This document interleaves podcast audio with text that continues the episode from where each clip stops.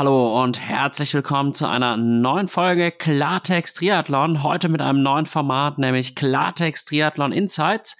Und jetzt erwartet euch erstmal eine kleine Werbung. Der heutige Podcast wird präsentiert von der Omnibiotic Tree Series 2024.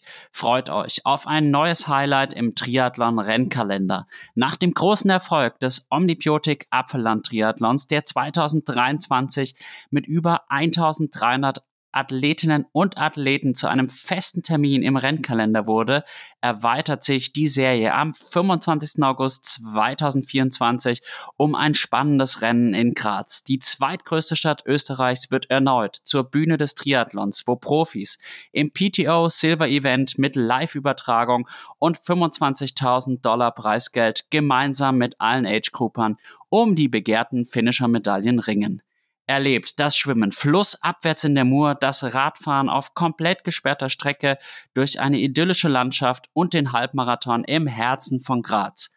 Ein unvergessliches Triathlon-Erlebnis ist garantiert. Unter dem Leitspruch von Athleten für Athleten steht ihr, die Athletinnen und Athleten im Rampenlicht. Mit fairen Startgebühren, einem fantastischen Eventgelände, exklusiven Goodies für alle Teilnehmer und einer ausgelassenen After-Race-Party wird der Omnibiotik Graz Triathlon zum Jahreshighlight. Für unsere Hörer haben wir etwas ganz Besonderes. Sichert euch noch einen der 300 Startplätze für beide Mitteldistanzrennen zum Kombipreis von nur 300 Euro, solange der Vorrat reicht. Und für eure perfekte Rennvorbereitung gibt es mit dem Code Klartext20 satte 20% Rabatt auf OmniPower Race Nutrition. Besucht omni-power.com und lasst euch dieses Angebot nicht entgehen. Und jetzt ganz viel Spaß beim Zuhören. Ende der Werbung. Hallo und herzlich willkommen zu einer neuen Folge Klartext Triathlon. Heute wieder mit einem neuen Format, nämlich Klartext Triathlon Insights. Und da ist auch wieder der euch altbekannte Sebi dabei. Schön, dass du da bist, Sebi. Hi Alex und äh, ja auch schön, dass wir uns hören, dass ich gut aus China wieder zurückgekommen bin. Zwischenzeitlich war ich mir gar nicht so sicher, ob ich da alles heil überstehe. Leider habe ich äh, ein bisschen was im Gepäck dann dabei gehabt. Äh, gestern hat Jano Geburtstag und bin da leider äh, quasi böse überrascht worden. Ähm, genau, aber dazu gibt's gleich mehr äh, zu der, der ganzen China-Reise war auf jeden Fall echt ein, ein, geiles Erlebnis und ja, bin auf jeden Fall gespannt, äh, wo wir heute noch überall dann, dann sonst so eintauchen werden. Ist ja tatsächlich jetzt gerade so ein bisschen saure Gurkenphase, was, was so Straßentriathlon und ähm, ja, generell den, den Sommertriathlon betrifft, aber einige äh, Sachen in der Pipe. Ähm, genau, ich denke, da werden wir auf jeden Fall dann, dann viele Sachen heute mit reinnehmen. Triad Blond politisch würde ich sagen, ist schon einiges los, aber wir haben jetzt noch nicht sonderlich viele Rennen, außer halt in Australien in Bezug auf den Straßentriathlon. Und ich muss sagen, ich habe gerade ein richtig schlechtes Gewissen. Wir haben ja gestern fast eineinhalb Stunden telefoniert und zu meiner Schande wusste ich nicht, dass du Geburtstag hattest. Wieso hast du mir denn nichts gesagt? ja, äh, Geburtstag ist mir tatsächlich jetzt gar nicht mehr so super wichtig und äh, gestern war, war tatsächlich, ähm, waren, waren einige andere Sachen wichtig. Also ich bin erst am Dienstagabend aus China wieder zurückgekommen, war dann auch erst äh, irgendwann um, um 11, 12 im, im Bett. Und äh, ja, habe ich auf der Rückreise schon echt relativ beschissen gefühlt. Im Flieger dann schon die, die ganze Zeit immer weggepennt, obwohl es eigentlich ein Tagflug war und, und ich die Nächte davor nicht ja relativ viel geschlafen habe. Da habe ich schon gemerkt, ja, irgendwas passt körperlich nicht. Und ja, bin dann an meinem Geburtstag leider auch wieder viel zu früh wach geworden. Ähm, also es ist ja so, wenn du von Osten wieder nach Westen fliegst, äh, gewinnst du zwar Zeit, aber äh, in der Früh äh, wachst du halt super früh auf, weil es dann natürlich im, im, Osten schon deutlich später ist. Das heißt, ich bin halt dann irgendwann um, um fünf dann wach geworden und dann konntest du nicht mehr wirklich pennen. Ja, und äh, dann habe ich vorsichtshalber halt mal, mal einen Test gemacht, was sich echt irgendwie ungut angefühlt hat und äh, ich dieses Gefühl äh, schon mal ja, zu einem anderen Zeitpunkt eben identisch hatte und leider hat es dann bestätigt, dass ich mir nochmal Corona eingefangen habe. Ähm, hoffentlich keine weitere fiese chinesische Mutation. Also so fühlt es sich jetzt zum Glück auch nicht an, aber da habe ich ja gewusst, okay, der, der Geburtstag wird eher ätzend. Und ja, zudem war ich dann halt nur den, den ganzen Tag mit organisatorischen Sachen beschäftigt, das, das ganze Zeug wieder auszuräumen. Natürlich kommt dann immer alles noch on top. Dann ist noch ein Pulverbeutel aufgerissen in meinem Skisack. Da war ich dann eine halbe Stunde beschäftigt, oh beschäftigt da wieder alles rauszuklamüsern und das sauber zu bekommen. Äh, das Pulver steckt natürlich in jeder Ritze drin und ja, äh, aber im Endeffekt was was das echt äh, trotzdem mega wert für, für den Trip. Ähm, ich meine, es war wirklich schon so ein bisschen eine einmalige Chance, äh, vor allem, dass wir auch die, die ganze Reise da gezahlt bekommen haben als Elite-Athleten und äh, ja, vor Ort wirklich ja, ab der ersten Sekunde mega, mega gut betreut worden. Hatte jedes Team so seinen eigenen Dolmetscher. Die Italiener hatten tatsächlich sogar einen Chinesen, der Italienisch gesprochen hat. Das war auch echt sehr witzig. Und ja, haben da wirklich äh, nichts im Zufall überlassen. Mega cooles Hotel. Darf ich kurz einhaken? Darf ich kurz einhaken? Ich glaube, viele Zuhörerinnen und Zuhörer wissen jetzt gar nicht, wo du eigentlich warst. Vielleicht erzählst du das erstmal nochmal. Ja, das war ich schon wieder zu voreilig. Äh, genauso der, ähm, genau, um den Zusammenhang vielleicht nochmal herzustellen. Das war ein äh, Wintertriathlon-Weltcup-Rennen. Ähm, das gibt's jetzt auch schon seit ein paar Jahren, dass da über World Triathlon ähm, eben im, im, Winter auch Rennen organisiert werden, die auch international dann eben sind. Und dazu gibt's dann meistens noch äh, eine Europameisterschaft und Weltmeisterschaft. Die Europameisterschaft ist dieses Jahr jetzt leider ausgefallen, aber die Weltmeisterschaft ist jetzt dann in zwei Wochen in Italien, in Bragelato. Genau, und da war das jetzt in China eigentlich äh, nochmal ein super Test. Äh, war zwar ein sehr, sehr kurzes Format, also so ein Sprintformat mit vier Kilometer Laufen, sechs Kilometer Mountainbiken und fünf Kilometer Langlaufen. In Bragelato wird es dann deutlich länger, dann auch nochmal mit den fünf Wechseln, das haben sie auch für die Elite eben neu eingeführt.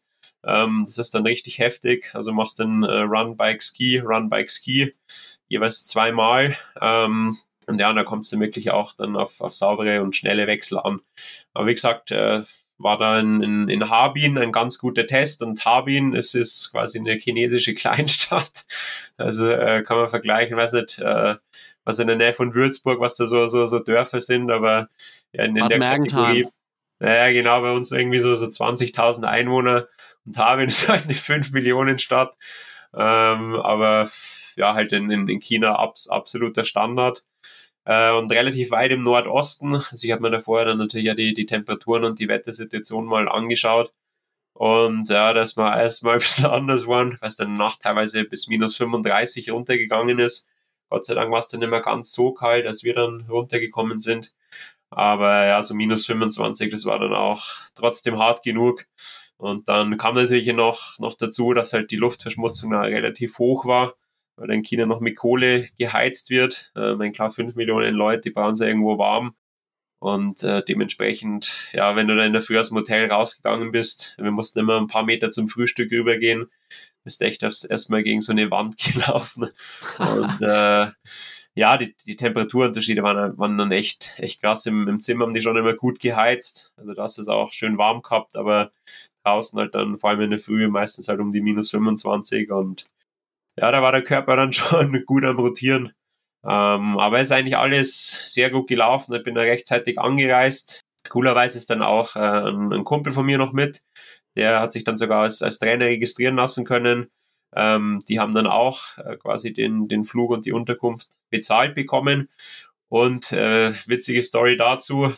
Ich habe natürlich meinen, meinen Haupttrainer gefragt, ob er mitkommen will, aber leider, leider hatte der Mario da keine Zeit.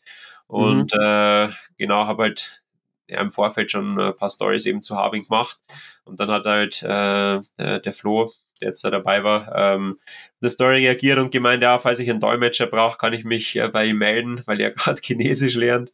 Und er hat das eigentlich als, als ein bisschen als Joke gemeint, aber ich habe das dann eigentlich, dann habe ich mir eigentlich gedacht, hey, eigentlich wäre es schon ganz cool, wenn du da jemand dabei hast, der zumindest, zumindest ein bisschen was versteht.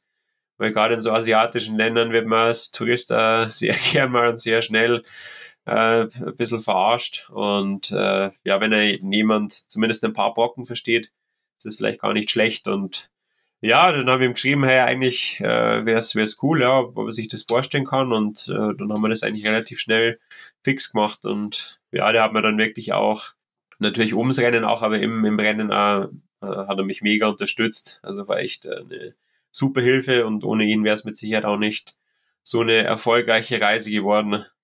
Ja, es war ja eine super erfolgreiche Reise. Du bist dann Zweiter geworden und ich war ja auch ganz begeistert von dem Livestream und so weiter. Das war ja wie bei den Olympischen Spielen. Ja, voll. Also, wie gesagt, die haben da echt nichts dem Zufall überlassen. Ähm, allein schon mal die Location äh, von, von, dem, von dem Wettkampf war irre. Ähm, also Harbin ist ja bekannt dafür, äh, für seine Eis- und Schneeskulpturen die Eisstadt, die sie da unten haben, das ist eigentlich so der touristische Hotspot. Da langt man aber echt ganz schön tief in die Tasche. Da zahlst du fast 50 Euro, wenn du da rein willst. Aber es ist schon echt sehr imposant. Die haben da wirklich äh, Gebäude, die teilweise 40, 50 Meter hoch sind, komplett aus, aus Eis da äh, hingezimmert und äh, dann so ein Riesenrad mit so einer Schneeflocke drin. Also macht schon echt Eindruck. Vor allem nachts ist es dann auch noch beleuchtet. Schaut dann fast nur mal cooler aus. Und genauso der, die Location vom Wettkampf war ein bisschen woanders, in einem anderen Park. Wir haben es dann äh, aber quasi aus Schnee, also Skulpturen und äh, Gebäude nachgebaut.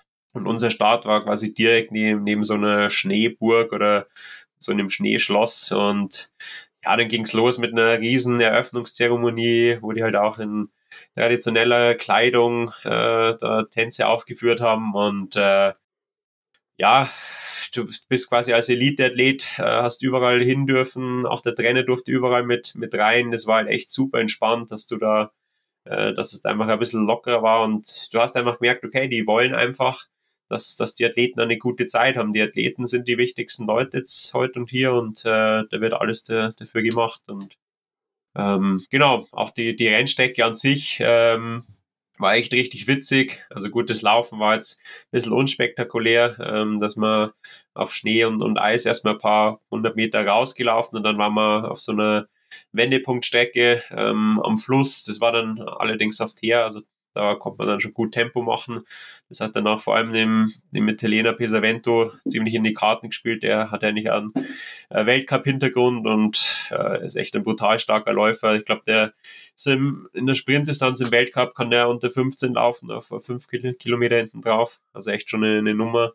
Und der hat sich da ein bisschen absetzen können. Ähm, und äh, gut, also im zweiten Teil sind wir dann auch wieder auf Schnee waren, also bis quasi von dem Radweg oder von dem von dem äh, geteerten Weg wieder zurückgekommen und dann in die Wechselzone zurück ging es wieder auf, auf Schnee. Habe ich dann schon ein bisschen rausgenommen, weil ich ja gewusst habe, dass er nicht ganz so gut Rad fährt. Und äh, ja, dann war eh ein paar Sekunden hinter mir schon der andere Italiener, der dann im Endeffekt da gewonnen hat. Und äh, der hat mir dann relativ schnell äh, am Rad von hinten bekommen. Aber ich habe schon gewusst, okay, das macht ja keinen Sinn, jetzt auf eigene Faust wegzufahren. Dann habe ich mich mit dem zusammengetan und dann war meine Angst natürlich schon ein bisschen, dass er sich halt jetzt mit dem Franco dann äh, zusammentut, dass sie die Karten mhm. gegen mich ausspielen. Aber das war dann zum Glück echt super fair. Also ich habe mich dann mit, mit dem Alessandro gut abgewechselt. Äh, die Radstrecke war wirklich ja komplett flach, allerdings dann schon äh, viel auf Schnee auch. Aber dadurch, dass es so kalt war und der, der Schnee äh, fest, war das eigentlich sehr, sehr gut zum Fahren und äh, super schnell. Also wir hatten fast einen 36er Schnitt mit dem Mountainbike. Das war schon ziemlich irre. Und ja, genau, dann sind wir auf den Frank erstmal aufgefahren und ähm, ich habe dann gleich vorbei attackiert, konnte aber erstmal die Attacke mitgehen. Aber dann hat der Alessandro sogar nochmal erhöht. Und dann habe ich schon gemerkt, okay, jetzt kommt ein bisschen ins Rotieren und dann war er auch schon ganz schön durch, weil es dann geschmissen hat in der Kurve. Und das ist dann meistens schon ein Zeichen dafür, dass halt jemand dann gut am Limit unterwegs ist. Und ja, dann haben wir wirklich nur 30 Sekunden oder so rausgefahren, was auf sechs Kilometer natürlich schon ein ganz schönes Brett ist. Und äh, ja, dann beim zweiten Wechsel sind wir dann zeitgleich rein. Leider hat dann der Alessandro ein bisschen schneller gewechselt, also irgendwie muss ich da nochmal ein bisschen schauen, dass ich mir andere Langlaufschuhe hole, weil das ist immer ein bisschen tricky, vor allem wenn es dann so kalt ist, dass du in die, in die Schuhe reinkommst. Und jetzt habe ich eh schon Schnellverschlüsse drin gehabt und habe dann quasi ähm, oben die Schnalle, die du dann nochmal zumachst, ist so ein, so ein Klettverschluss. Äh, da habe ich äh, eine Sicherheitsnadel rein, dass äh, quasi diese, ähm, diesen Verschluss, dass der nicht aus der Öse rausrutscht, dass ich da quasi nur reinsteigen muss, aber der war dann eigentlich eher im Weg und habe dann mit einem Schuhlöffel da, da rum, rumgespielt. Also eigentlich gut gemeint, schlecht umgesetzt dann. und äh, ja, dann hat es ja nochmal ein Ski, Ski gelöst, als ich loslaufen wollte, musste nochmal zurück und, und äh, nochmal neu in den Ski rein. Ähm, ja, und das waren dann leider im Endeffekt die Sekunden, die mir dann nach ganz vorne gefehlt haben, weil läuferisch waren wir eigentlich äh, ziemlich ebenbürtig. Und ja, aber zweiter Platz trotzdem saugeil gewesen. Ähm, vor allem auch für, für, für die Bedingungen, für die Kälte und, und für die, die lange Anreise, muss ich wirklich ja sagen, konnte ich eigentlich in allen drei Disziplinen uh, voll ans Limit gehen und wirklich performen und ähm, auch cool, dass die Italiener da am Start waren. Die haben das Rennen halt wirklich echt spannend gemacht und, und dann echt, äh, ja, nochmal ein bisschen illustrer. Ich meine, der Pesavento war ja schon mal äh, Wintertriathlon-Weltmeister. Der Saravalle war jetzt vor allem dieses Jahr echt stark. Hat den, äh, den Franco auch schon zweimal besiegt. Und der Lamasta ist eher ein arrivierter äh, Athlet, der auch nicht weit hinter uns war. Ich meine, der ist, geht jetzt auch schon stark auf die 40 zu. Und ja, und dann äh, dann die, die Mongolen, die ja nur dabei waren, das war eigentlich auch richtig cool. Die haben sich halt einfach mega gefreut, dass sie da mit uns zusammen gestartet sind und äh, ja, das war einfach ein, ein Riesenerlebnis mit, äh, für, für die, die, die haben sich dann nach dem Rennen nochmal tausendmal bedankt, dass sie da so dabei sein konnten und äh, dass wir da so offen ihnen gegenüber waren. Also die haben da wirklich voll aufgeschaut zu uns und das war schon ein sehr cooles Miteinander und, äh, und dann auch die, die chinesischen Youngsters, die da am Start waren, da gab es ja auch ein, äh, ein Rennen dann für die Jugendlichen. Die waren auch total Feuer und Flamme dann, dass, dass wir dabei waren. Also ich habe ich dann gerade nach dem Wettkampf für Bilder kaum noch retten können und viele Autogrammkarten geschrieben. Also es, ja, du hast dich einfach echt äh, absolut wertgeschätzt gefühlt und, äh, und super aufgenommen und war echt ein, ein toller Tag für den Sport und ja, im Endeffekt, dass das Rennen jetzt dann sogar im, im öffentlichen chinesischen Fernsehen kam, war natürlich dann so ein bisschen das Sahnehäubchen. Ich meine, äh, weiß nicht, ob ich das nur mehr irgendwann schaffe, dass ich irgendwo äh, in, im Fernsehen komme in einem Land mit 1,2 Milliarden Einwohnern. War schon, schon echt, echt krass. Und ja, wie du vorher schon gesagt hast, ähm, bei der Siegerehrung gab es dann auch, ist dann die Nationalhymne gespielt worden, die Flaggen sind gehisst worden äh, ist dann extra der, der Präsident vom chinesischen Triathlon-Verband hat dann die Medaillen überreicht und äh, ja, auch Chinesinnen wieder in, in Tracht sind dann äh, vorgekommen und haben dann auf so einem Kissen dann die, die Medaillen vorgetragen. Also fast wie bei Olympia, das war, war echt irre. Und ja, ähm, einfach äh, von, von vorne bis hinten äh, eine Reise, die, die es absolut wert war. Ähm, jetzt haben wir viel aus sportlicher Sicht äh, erzählt. Ich glaube, so, so kulturell könnte auch noch ganz interessant sein. Ich weiß nicht, hast du schon mal irgendwie Kontakt in Richtung China gehabt oder, oder dich damit mal beschäftigt oder auch Vorurteile? Da hatte ich tatsächlich auch so, so ein paar im Vorfeld, die ich aber dann echt alle, fast alle relativieren musste. Aber ja, was, was hast du, was hast du so für, für einen Eindruck von, von China oder für eine Vorstellung? Ja, also um ehrlich zu sein, jetzt nicht die aller, allerbeste. Ich verbinde China vor allem mit Zensur auch mit Diktatur, mit keiner Meinungsfreiheit, mit äh, Kontrolle ja, der sozialen Medien und so weiter und so fort. Und ja, ich finde, dass die Chinesen häufig als sehr, sehr strebsames, ehrgeiziges Volk dargestellt werden. Halt auch kommunistisch. Also nicht unbedingt das beste Bild jetzt an sich, was man da so vermittelt bekommt in Deutschland. Und ich glaube, es ist generell immer das Beste, einfach in die Länder selbst zu reisen, um sich einen eigenen Eindruck zu bilden. Weil das erlebe ich jetzt auch hier auf Gran Canaria. Ich habe hier jetzt äh, wirklich schon unterschiedlichste Menschen aus unterschiedlichsten Kulturen kennengelernt und letztlich habe ich festgestellt, wir sind alle nur Menschen und viele Bilder, die man dann halt in seinem Heimatland vermittelt bekommt, die treffen letztlich gar nicht zu. Insofern, glaube ich, decken sich meine Erfahrungen hier mit deinen Erfahrungen in China. Und ja, ich, mich würde sehr interessieren, wie du auch China jetzt wahrgenommen hast, weil ich nehme an, du hattest wahrscheinlich ähnliche, nennen wir es mal, Vorurteile. Ja, klar, also ähm, vor allem das, was du schon angesprochen hast, autokratischer Staat, äh, extrem krasse Überwachung, ähm, ja, sehr, sehr viele Menschen und habe jetzt die, die Chinesen jetzt auch nicht unbedingt als, als die manierlichsten Leute in, in Erinnerung. Also äh, gerade hier am, am Schloss Schwanstein sind ja auch sehr, sehr viele Chinesen immer unterwegs und ähm, wenn man das so mitbekommen hat, äh, die, die sind also drängen sich immer extrem auf, äh, stehen immer super, super dicht irgendwie hinter dir oder neben dir oder drängen sich ja gerne mal vor und äh, ja, äh, machen halt auch äh, teilweise sehr, sehr unattraktive Geräusche. Also da wird dann öffentlich ja rumgerotzt und, und, und der Schleim hochgezogen und Ähm, ja, und dann natürlich auf der anderen Seite auch das, das Essen. Da haben wir auch die, die wildesten Vorstellungen, äh, was, was, die, was die sich da so, so geben. Ähm, aber tatsächlich, äh, klar, Überwachungsstaat ist, ist es absolut. Also es hat, hat man sofort äh, bei der Ankunft in Peking gesehen, äh, überall Kameras, überall Polizei und Militärpräsenz.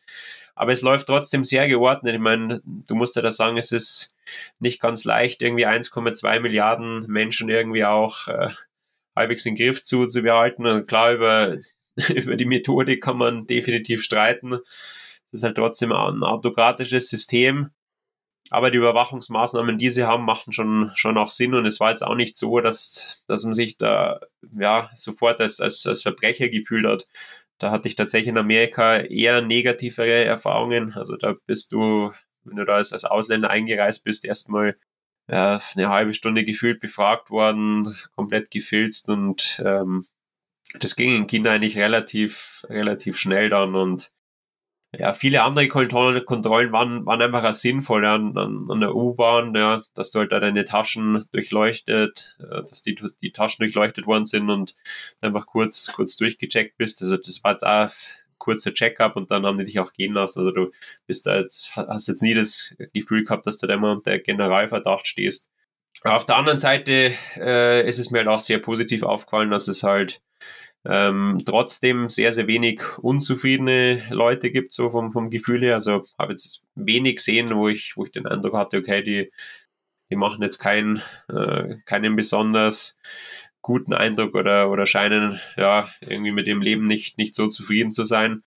Ähm, und äh, wie du auch äh, vorher schon, schon gemeint hast, äh, sind definitiv ein sehr fleißiges Volk und haben da schon noch viele Werte, die, die ihnen halt echt wichtig sind. Ja, also gerade Fleiß und äh, ja, und, und, und halt äh, eine Arbeit, die ja, die irgendwie Sinn bringen oder wertschöpfend ist, ist denen schon echt wichtig und, und die geben da wirklich alles dann dafür. Und das siehst du wirklich an allen Ecken und Enden. Also egal, wo du eine Dienstleistung bekommen hast, da haben die echt da keine Fragen offen lassen und habe tatsächlich auch überhaupt keine Obdachlosen gesehen und Arbeitslosigkeit scheint da echt kein Thema zu sein. Also war schon, schon sehr interessant. Gut, ich weiß jetzt auch nicht, was, was dann so hinter den Kulissen doch abgeht, die dann mhm. vielleicht einfach weggesperrt werden oder keine Ahnung. Aber das, was man im öffentlichen Leben mitbekommen hat, war schon eher, eher positiv geprägt. Ja, ich habe halt auch immer so gehört, dass China eigentlich mit Ausländern sehr, sehr gut umgeht, weil sie halt auch China als ein tolles, erstrebenswertes Land darstellen möchten. Insofern weiß ich natürlich nicht, ob vielleicht du sogar eine bevorzugte Behandlung jetzt bekommen hast. Und anscheinend ist auch der Umgang mit Minderheiten sehr, sehr kritisch.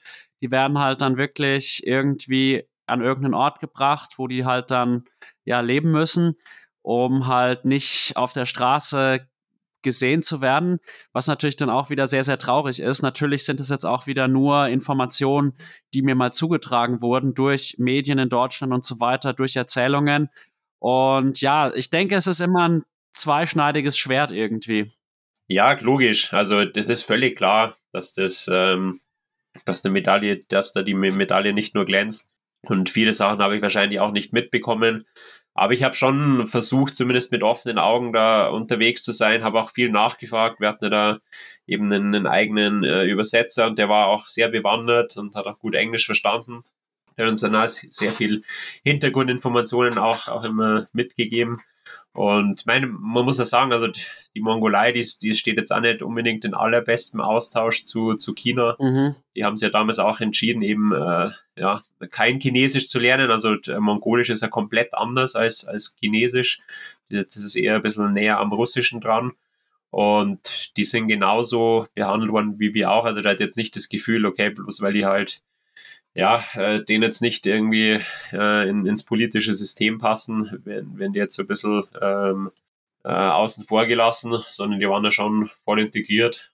Und genau, und äh, also das, das, das Politische war, war eben das, das eine, ähm, wo, wo ich halt so zumindest einmal immer nachfragen konnte, wie es, wie es da aktuell, aktuell ausschaut. Und klar, ich weiß jetzt auch nicht, wie viele mir dann tatsächlich erzählt hat. Ähm, aber ich hatte schon das Gefühl, dass, der, dass er da sehr offen war und ich habe dann also so Themen angesprochen wie ähm, Nachhaltigkeit, äh, wie es halt da jetzt äh, in Sachen Energiegewinnung bei denen ausschaut, weil gerade in Harbin ist halt dann sehr viel doch mit Kohle geheizt worden.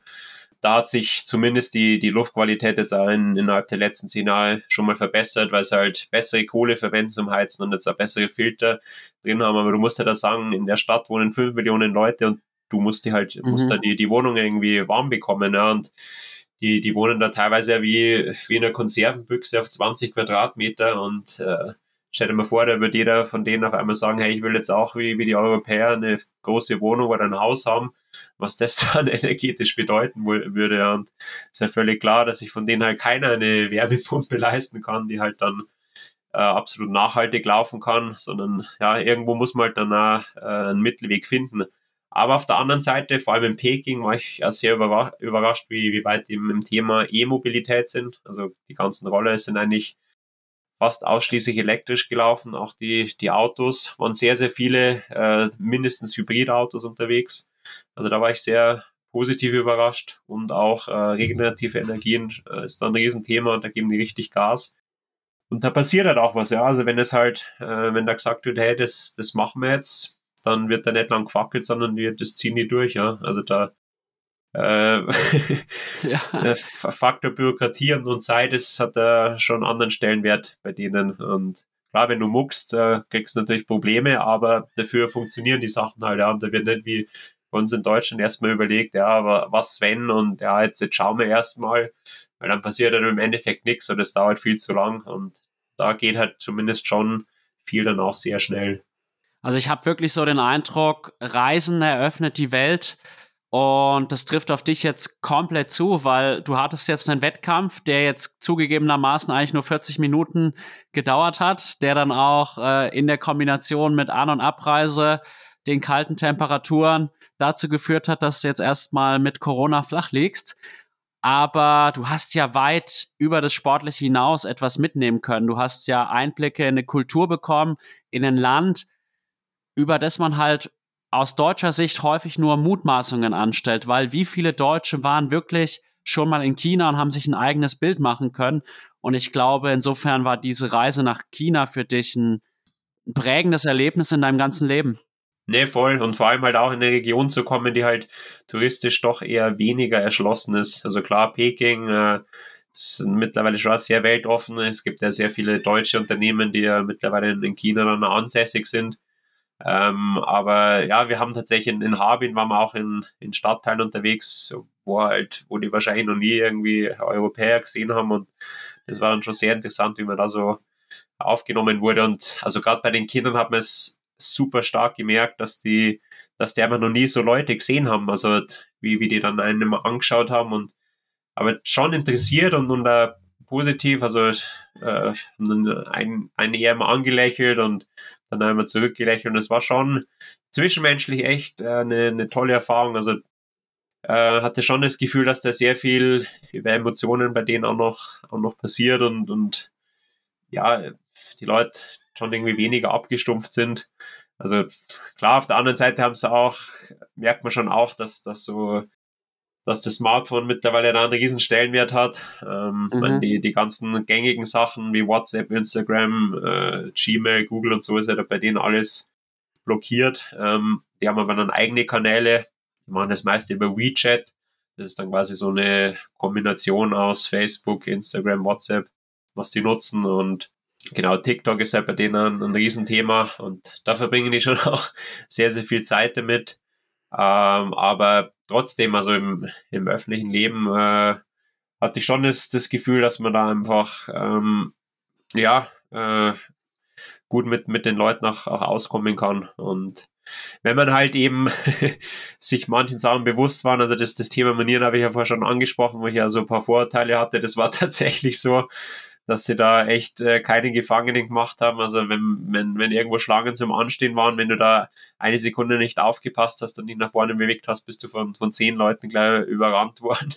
Oder auch beim, beim Boarding am Flughafen, sowas habe ich noch nicht gesehen. Das war wie, wie so eine kleine Love Parade. Also gerade, dass die da nicht über Leute, die am Boden liegen, dann drüber trampeln. Ähm, ich weiß auch nicht, was die da für einen Stress hatten, aber da gefühlt wollte da jeder als Erster dann irgendwie im Flieger sein, also fast so, so ein bisschen Allmann-Style. Ähm, aber gut, wenn, wenn du dich daran gewohnt hast, ich glaube, das ist halt auch einfach der Tatsache geschuldet, dass es halt so viele Leute in dem Land gibt und für die ist es halt ganz normal, dass sie halt ständig von Menschen umgeben sind und dass sie halt dann auch einfach viel Körperkontakt und so haben. Meine, das sind wir halt einfach nicht so gewohnt und ähm, gut, dieses, dieses andere Thema, dass halt ja da in der, in der Gegend rumrotzen und so, das ist auch was, wo man sich gewöhnen, dran gewöhnen muss, aber wo ich jetzt nicht sage, hey, das ist was, was mich unglaublich krass stört. Und das sind ja auch kulturelle Unterschiede. Und ich glaube, das Wichtigste im Leben ist wirklich da Toleranz zu gewinnen, wobei ich Toleranz auch immer so ein blödes Wort finde. Also da, Goethe hat auch mal gesagt, dass Toleranz nur eine vorübergehende Gesinnung sein darf. Und man muss dann, glaube ich, einfach manche Dinge so hinnehmen. Zum Beispiel habe ich jetzt hier auch einen Kumpel aus Gambia und der ist mega nett und mega interessiert und fragt ständig, wie es mir geht und so weiter. Mit dem habe ich Spanischkurs gemacht und dann hat er mich zum Präsidenten dieses Kurses äh, erklärt. Also er, er nennt mich immer El Presidente. Und wir machen jetzt halt manchmal so Gruppenveranstaltungen. Und ich bin so ein bisschen in diese Rolle reingewachsen, alles zu organisieren und so weiter. Und es war dann zum Beispiel einmal so, dass er halt äh, nicht konnte, aber das wollte er unbedingt nicht in dieser Gruppe sagen, weil ihm das unangenehm war vor den anderen. Bei uns ist es dagegen eher so, wenn du nicht in eine Gruppe schreibst, ich komme nicht, dann wird das als unhöflich interpretiert. Und dann hat er aber nur mich angerufen. Und ich glaube halt deswegen, weil er mich halt jetzt hier in dieser Gruppe als den, den Leader quasi sieht, und hat gesagt, ja, ich kann nicht kommen, ich, ich habe eine Verabredung mit meiner Frau. Ich möchte die anderen Leute nicht irgendwie traurig machen. Ich möchte, dass du ihnen diese Botschaft überbringst. Du bist der Präsident. Und das ist für mich tatsächlich ein bisschen seltsam. Und äh, mittlerweile weiß ich, wie er reagiert. Also zum Beispiel ist es halt auch so, wenn, wenn ich ihn frage, ja, hast du Zeit, heute was zu machen und er hat keine Zeit, dann antwortet er halt lieber nicht, weil er halt mich nicht irgendwie verletzen will. Und das finde ich halt sehr, sehr interessant. Das war halt am Anfang eine Umstellung. Mittlerweile weiß ich, das ist bei ihm so. Der ist da quasi kulturell so ein bisschen mit aufgewachsen, ein bisschen hierarchischer wahrscheinlich. Und das ist halt sehr, sehr lehrreich für mich gewesen. Genauso finde ich bei ihm halt sehr interessant. Er fragt, wenn er mich fragt, wie geht's dir? Dann sagt er nicht nur, wie geht's dir, sondern wie geht's dir und deiner Family, weil für ihn halt die Family immer noch dazugehört und nur wenn es der Family auch gut geht, kann es in seiner Sicht auch mir gut gehen. Und das ist halt dann für mich als Westeuropäer, Mitteleuropäer was Neues. Aber letztlich, wenn man drüber nachdenkt, einfach, okay, andere Kultur. Ich muss verstehen, warum er jetzt so handelt oder sie so handelt. Und dann kann man auch gut nebeneinander existieren. Ja, voll. Das ist echt super interessant, wie, wie teilweise halt da wie, wie die andere Werte haben. Das hast du, du gerade eh schon gesagt, äh, Familie ist bei denen super wichtig. Das hatte ich vor allem in, in Nepal, hatte ich auch das, das Gefühl. Da haben wir auch, äh, das ist ja schon ewig her, dass ich da unten war, habe da sehr nette Bekanntschaften geschlossen und die schreiben mir immer noch jetzt, äh, wie es mir geht und ohne halt irgendeinen Hintergrund, die interessiert es wirklich und äh, wollen dann einmal wissen, ja, wie, wie geht's deiner Familie und so. Also ist da auch ähnlich, dass da, dass es da nicht immer nur um das Individuum geht. Ja? Und das ist halt, gerade bei uns jetzt schon so, so ein bisschen leider der Trend geworden, dass wir halt eine sehr egoistische Gesellschaft geworden sind und das ist dann einmal sehr schön halt äh, in anderen Ländern wieder andere Erfahrungen zu machen und das halt so ein tolles Miteinander war und ja, genau, um, das Ganze abzuschließen, wir hatten dann noch einen, einen sehr coolen letzten Abend äh, nach dem Rennen. Das war dann auch so ein traditionelles chinesisches Essen. Äh, war man dann wirklich in, in, in einem Restaurant, hatten einen eigenen Raum. Das war auch total cool eingerichtet mit ähm, ja, einfach äh, viel chinesischer Tradition an, an der Wand und, äh, und ja, viele Verschnörkelungen und so, so dieser Pagoden-Style so ein bisschen. Ähm, das macht schon echt was her und waren halt dann eben alle zusammen, Chinesen, Mongolen. Äh, die Japaner sind leider erst am nächsten Tag noch dazugekommen, ähm, aber dann äh, Koreaner waren noch dabei, die Italiener und, und wir. Und so viele verschiedene Nationalitäten und hast einfach gemerkt, okay, über den, den Sport, äh, das, das vereint die Leute einfach, bringt, bringt die zusammen. Wir hatten da so einen coolen Abend und so nette Unterhaltungen und alle waren einfach äh, happy und ja, da wäre keiner dabei gewesen, der sagt, ja, ich bin jetzt zu so müde vom Wettkampf, ich, ich gehe da jetzt nicht mit oder kein Bock auf, auf die anderen und das war einfach äh, so ein, ein cooles Erlebnis. Ähm, ja, und, und, und dann abschließend dann noch die, die zwei Tage, zwei Tage in Peking, wo wir dann quasi auch nochmal als Touris unterwegs waren. Das war auch nochmal echt super interessant, weil da jetzt gerade äh, so die Vorbereitungen für das neue Jahr laufen. Also da dauern die Jahre immer zwölf Jahre, also jede zwölf Jahre fängt dann quasi ein neuer Zyklus an. Mhm. Jetzt fängt dann quasi das, das Jahr des Drachens an. Die haben dann immer so Schutztiere, die dann quasi, ähm, ja, die dann da verehrt werden. Und äh, genau, da haben sie ja gerade angefangen, alles zu dekorieren und da waren halt überall dann Lampions gehangen und überall Drachen und ähm, sehr, sehr viele Leute dann, dann in, in traditioneller Kleidung. Und das war das, das, äh, das Stadtbild von, von Peking echt nochmal äh, deutlich, deutlich äh, verschönert. Ich weiß nicht, ob, ob, ob die Lampions oder so, ob die sonst auch immer da hängen, aber das sah echt richtig cool aus. Und dann vor allem so durch die alte Pekinger Stadt äh, zu gehen. Ich meine, die chinesische Kultur ist ja auch schon ewig alt. Es geht ja wirklich da bis ins, ins 9., 10. Jahrhundert zurück, wo die dann echt da schon eine Hochkultur hatten. Und äh, genau, das sich halt alles anzuschauen äh, mit den Pagoden und äh, mit den Tempeln und ja, wie die, wie die früher halt dann auch gewohnt haben. Also hast wirklich, hast dich so ein bisschen in eine andere Zeit zurückversetzt gefühlt und das war schon nochmal eine, eine richtig tolle Erfahrung. Und genau, dann äh, der Rückflug, der kam dann immer alles zusammen, wie du es gesagt hast, äh, Wettkampf und äh, ja, viel unter Menschen gewesen, äh, dann, dann doch doch nicht so viel äh, geschlafen, wie ich es vielleicht äh, hätte brauchen können nach so einem Wettkampf bei so kalten Temperaturen. Ähm, und ja, die Quittung habe ich jetzt bekommen, aber wie gesagt, äh, für das, was ich da alles erlebt habe, ähm, was das, was das wirklich wert. Ähm, ich meine, ich kenne es ja sonst, wenn ich irgendwie krank war und, und dann bin ich sehr schnell immer unzufrieden geworden, aber jetzt habe ich gerade echt irgendwie so, einen, so einen inneren Frieden, weil ich echt eine, mhm. ja, so ein mega cooles Erlebnis jetzt noch ähm, ja, einfach haben durfte und genau, ich denke, es geht, äh, geht eh hoffentlich relativ schnell schon wieder bergauf wenn ich jetzt hier einfach zur Ruhe kommen kann. Auf jeden Fall. Und du bist ein bisschen früher in die Faschingsferien gestartet, um jetzt hier mal einen kleinen Witz zu reißen. Und du hast ja auch ein ganz ordentliches Preisgeld bekommen mit 1500 Dollar, wo ich doch auch überrascht war, dass das so, ja, so fair auch einfach angesetzt war. Ja, also du hast einfach gemerkt, denen ist es halt wichtig, dass da echt äh, gute Elite-Athleten kommen. Es waren sogar noch ein paar mehr auf der Liste, die sind dann aber aus irgendwelchen Gründen konnte sie nicht anreisen. Aber man muss schon sagen, dass die, die Top-Leute waren auf jeden Fall am Start. Also die einzigen, die ich aktuell jetzt vielleicht ebenbürtig oder noch ein bisschen stärker einschätzen würde, sind ein paar Norweger, sogar der Hans Christian, der dann auch bei der WM startet. Der hätte sicher auch vorne mitreden können. Aber ansonsten, wie gesagt, Pisavento war schon Weltmeister, Saravalle jetzt Pisavento zweimal geschlagen. Ähm, waren schon die, die weltbesten Wintertriathleten am Start.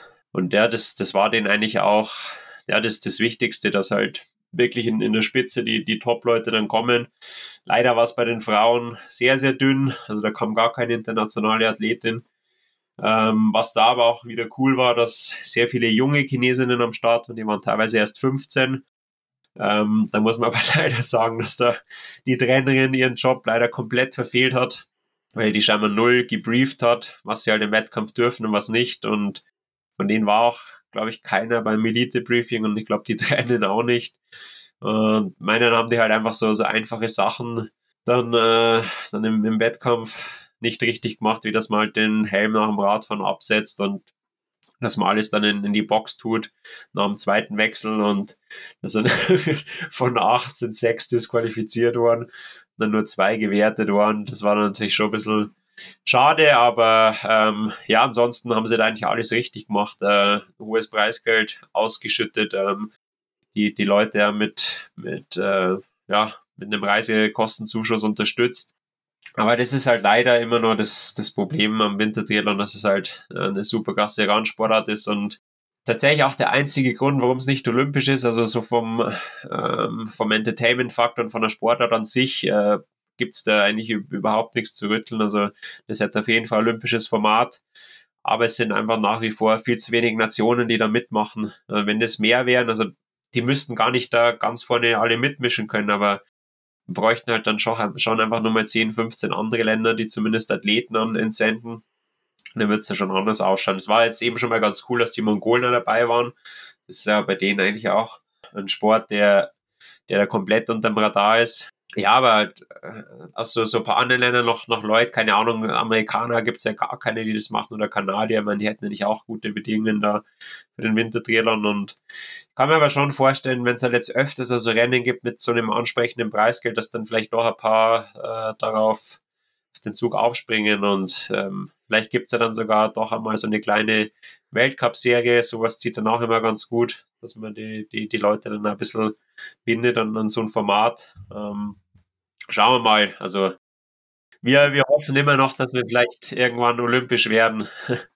Ja, ich, du hast mir gestern schon gesagt, wenn ich angetreten wäre, hätte ich, glaube ich, auch noch ein bisschen Preisgeld abgestaubt. Deswegen die Winterkarriere, die Wintertriathlon-Karriere ist fest eingeplant für nächstes ja, Jahr. Aber nee, äh, coole Sportart und die WM, was hast du dir dafür jetzt vorgenommen? Ich glaube, es ist so ein bisschen jetzt ein Zeitproblem mit der Krankheit. Ja, also muss, muss jetzt schon schauen, dass ich zumindest äh, Anfang nächster Woche nochmal einen guten Block machen kann.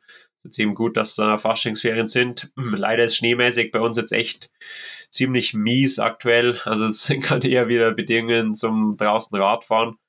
Ähm, aber wenn man ja ein paar Kilometer fährt, hat man schon noch ein paar Loipen. Man muss jetzt dann immer ja, ewig viel Kilometer runterreißen, aber einfach so, so paar spezifische Einheiten, Einheiten dafür wäre es schon wichtig. Ähm, aber ansonsten bin ich eigentlich den Winter so fit wie noch nie, äh, gerade im, im Wintertriathlon. war im Dezember, Januar schon in Norwegen. Äh, Im Urlaub, Schrägstrich, äh, Trainingslager war man schon sehr, sehr viel langlaufen. Also eigentlich jeden Tag, manchmal sogar zweimal. Da habe ich schon echt viel Form mitnehmen können. Das habe ich jetzt in Harbin einfach auch gemerkt, dass ich gut auf den Skiern stehe. Und äh, ja, das Ziel ist halt schon äh, mal dem Norweger ein bisschen gefährlich zu werden. Also der ist schon echt eine Macht auf den Skiern. Aber es sind ein paar richtig starke Jungs dabei, die gerade am, am Rad dann mit mir Druck machen können und müssen wir schauen, ob man da vielleicht ein bisschen distanzieren können. Dann wird es auf jeden Fall ein sauspannendes Rennen und ja, Podium ist auf jeden Fall Minimalziel. Also will ich jetzt ja kein Heal draus machen. Mein vierter war ich ja schon mal in dem Rennen, wo viele Sachen schief gelaufen sind. Also war ich eigentlich schon knapp dran am Podium. Aber jetzt klappt es hoffentlich dann mal und auch ohne Infekt oder irgendeinen anderen Mist, wie ich es letztes Jahr in Norwegen hatte. Gut, lieber jetzt als das dann direkt vor Italien. Insofern, äh, ja, bin ich da jetzt schon noch optimistisch und ich meine, ich habe mich jetzt nach der Reise sowieso erstmal ein bisschen erholen müssen und äh, ja, du hast es vorher so ein bisschen als Witz angedeutet, aber äh, ob ich jetzt Corona habe und, und, mich daheim schonen kann oder ob ich jetzt halt heute und morgen schon wieder an die Schule müsste, da halt voll Betrieb wäre und, und ich dann zusätzlich nur trainieren würde, würde den Körper wahrscheinlich genauso fertig machen. Also im Endeffekt ist es gerade wurscht und wie gesagt, solange ich Anfang nächster Woche wieder halbwegs äh, fit bin, dann denke ich, kriegen wir das schon noch gut hin. Vielleicht sprechen wir hier ja mit dem zukünftigen Wintertriathlon-Weltmeister. Schön wär's, ja. ja, also wie gesagt, äh, möglich ist viel, äh, muss dann halt auch Tag X dann alles zusammenkommen und äh, es gibt dann auch noch den Winter Duathlon am Tag davor, der ist dann am Freitag und äh, das wird auch ganz interessant, weil die, der Norweger startet dann nicht, das ist man noch nicht auf der Startliste und auch auf den anderen Staaten nicht. Aber ich glaube, es ist gar nicht so verkehrt, das als Vorbelastung mitzunehmen, dann einfach auch die Wechsel nochmal zu üben. Meine Vorbelastung müsstest du ja sowieso machen und ja, wenn ich merke, dass ich da nicht ganz vorne mitmischen kann, ohne mich da jetzt komplett abzuschießen, dann äh, ja, nehme ich das einfach nur mal als, als guten Test und ich denke, dann weiß ich halt auch, okay, welche Schuhwahl ist dann für Samstag am besten? Ja, ist er recht weich der Schnee oder, oder kann man doch eher härtere Schuhe laufen? Was brauche ich? Na, Reifendruck ist schwierig, weil Duathlon ist das dann ohne Radfahren.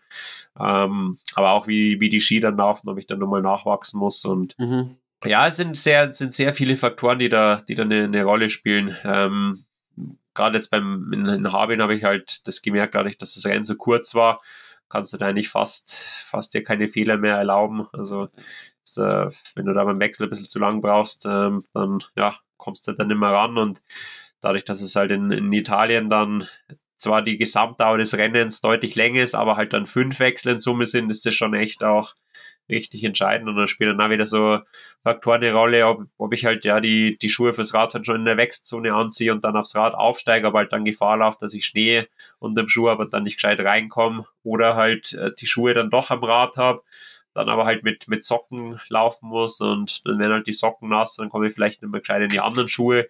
Es sind so ganz, ganz viele kleine Faktoren, die ich aber einfach mega cool finde, weil man halt dann ja doch noch ein bisschen mehr tüfteln muss als jetzt im, im normalen Straßentriathlon, wo vieles anderen doch relativ straightforward sind und äh, ja, im Endeffekt setzt du natürlich dann schon auch, was du an dem Tag an Performance dann äh, aufs Parkett bringst. Ähm, aber ja, da bin ich sehr, sehr zuversichtlich. Da war ich die letzten Jahre einfach deutlich schlechter aufgestellt, weil ich da halt dann schon immer in irgendeinem Trainingslager auf den Kanaren war und eher äh, Sommertriathlon spezifisch trainiert habe. Und ähm, das habe ich dieses Jahr eigentlich komplett bleiben lassen, aber habe jetzt auch nicht das Gefühl, dass ich wesentlich schlechter in, in Form wäre, weil Langlaufen ist für mich einfach immer noch das, die Sportart mit dem, mit dem besten Trainingseffekt.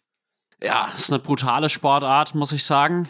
Und teilweise erinnere ich mich noch an meine Langlauf-Sessions. Ich dachte, ich bin locker gelaufen, teilweise dann 30 Kilometer oder so. Hat sich gut angefühlt. Und dann habe ich auf die Uhr geschaut, am Ende des Trainings Durchschnittspuls 163, also nichts mit Grundlage.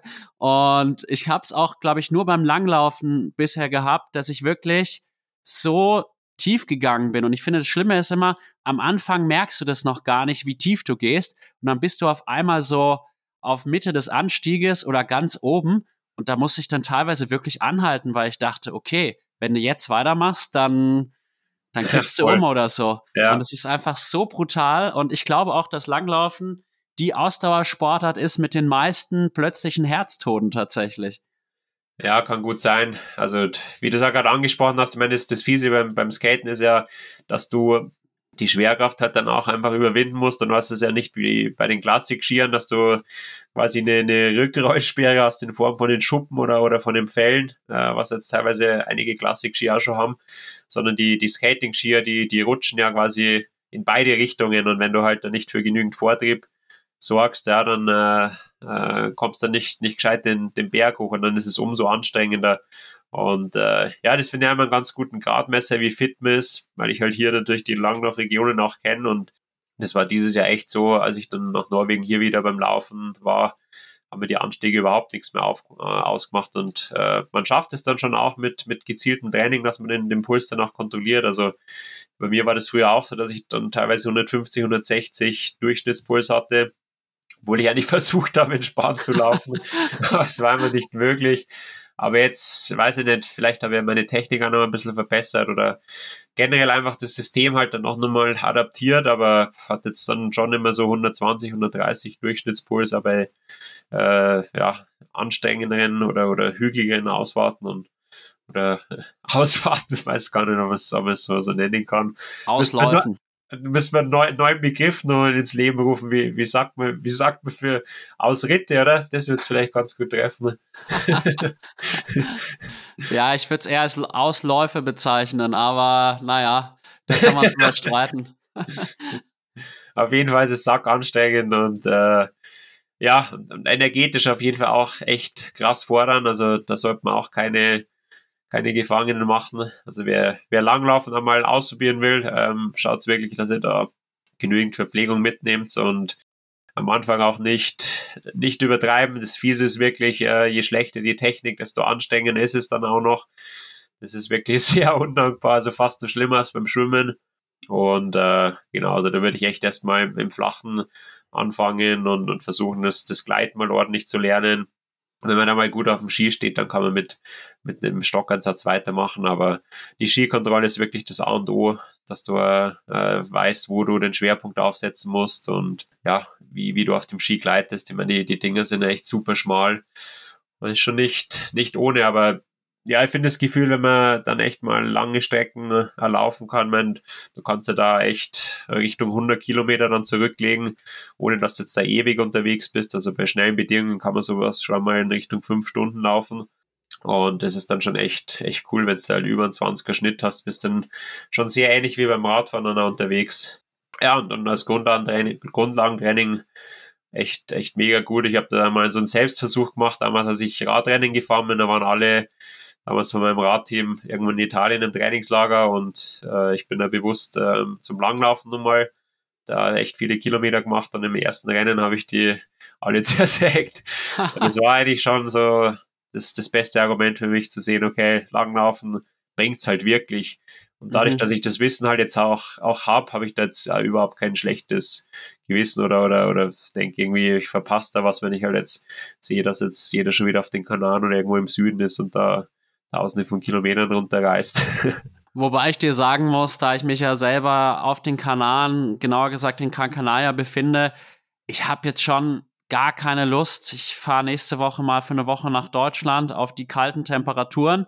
Und das Schlimme ist, ist ja, es ist kalt, aber es liegt nicht mal Schnee, weil ich hatte wirklich die Hoffnung, okay, dieses Jahr wahrscheinlich gar kein Wintersport. Und dann dachte ich mir, jetzt bist du eine Woche im Februar in Deutschland. Vielleicht geht ja was mit Langlaufen, wird wahrscheinlich auch nichts. Ziemlich bitter. Und es war schon ziemlich geil, letzte Woche am Sonntag dann am Strand zu liegen bei 25 Grad und man ist oberkörperfrei und hat eine frische Prise vom, vom Meereswind und so. Also es hat, hat beides was. Absolut. Nee, also ich war früher auch oft auf den Kanaren und äh, kann es absolut nachvollziehen. Aber ich habe jetzt irgendwie einfach einmal einen Tapetenwechsel gebraucht und irgendwie mal das, das andere Extrem ausprobieren wollen. Und ja, es hat, es hat beides so, so seine Seiten, weil das, das Gute ist halt, wenn es immer kalt ist, du schwitzt halt einfach nicht zu viel. Das war auf den Kanaren, wenn du halt irgendeinen Sport gemacht hast, du, dir ist immer gleich die, die Suppe überall runtergelaufen. Du musst dich nicht einschmieren. Das war auch immer was, was mich übelst genervt hat, dass, dass du jeden Tag immer mit der Sonnengeme rumtun musst und wenn du das einmal verpasst, kriegst du echt immer knallhart die Quittung. Ja, und auch, auch so die Erlebnisse, also ich bin in Harbin, das war irre, da, da fließt ein Fluss durch, der ist doppelt so breit wie die, die Donau in Regensburg und die ist sicher ja, vier, vier 500 Meter äh, breit an, an, an der Stelle, wo die, wo die Oberalp reinläuft, ähm, wo, sie auch so ein bisschen kanalisiert ist. Und das, der Fluss war komplett zugefroren da. Also es war, war krass wow. und war halt so eine leichte Schneedecke drauf. Das heißt, du konntest da halt überall mit den Langlaufschienen rumlaufen. Und es war schon ein krasses Gefühl, irgendwie, ja, da an so einer 5 Millionen Metropole da auf einem mhm. zugefrorenen Fluss da mit, mit den Skiern rumzulaufen.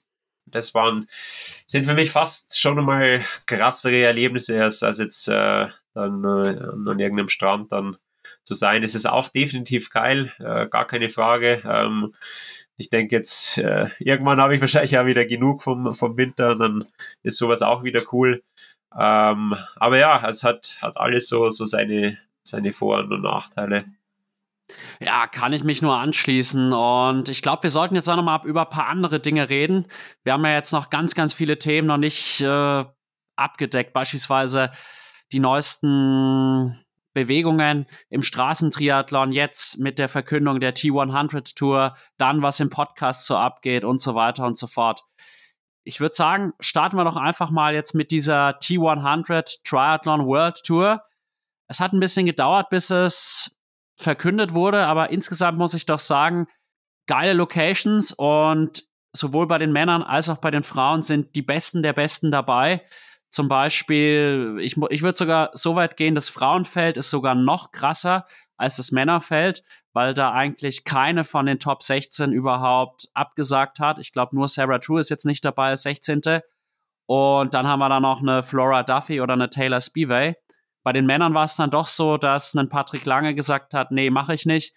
Jan Frodeno hat bekanntermaßen seine Karriere geändert und dann, wir vermissen natürlich auch noch Christian Blumenfeld. Und ja, ich bin extrem gespannt, wie diese Serie jetzt dann halt auch sich entwickelt in den nächsten Monaten. Wie hast du das mitbekommen? Ja, ist auf jeden Fall eine weitere Professionalisierung und äh, auch cool, dass sie da jetzt so eine Serie ins, ins Leben gerufen haben, auch nochmal mit, mit deutlich mehr Rennen.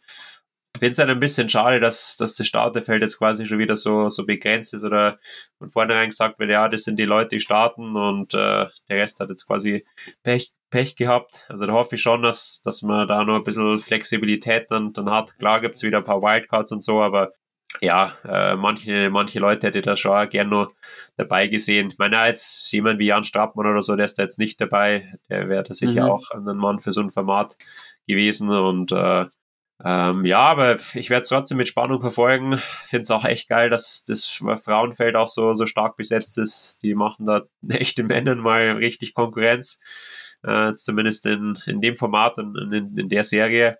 Ähm, und ja, bin, bin echt da. Ähm, wird spannend zu sehen, wer dann, wer dann davon von uns, unseren Jungs da ganz vorne mitspielen kann. Also ich denke, mit dem Fred Funk spielt das Format auch extrem in die Karten dadurch, dass halt das äh, Radfahren jetzt auch mit der 20-Meter-Regel und der doch äh, ja, wenigen Athleten, die da starten, eben voll in die Karten spielt. Ja, und äh, auf jeden Fall coole Locations. Hast du alle im, im, Kopf, wie viel es insgesamt sind und, und wo, die, wo die dann sind, die Rennen? Na klar, also zwei sind ja noch gar nicht bekannt. Also es gibt einmal ein Rennen in California und das Grand Final.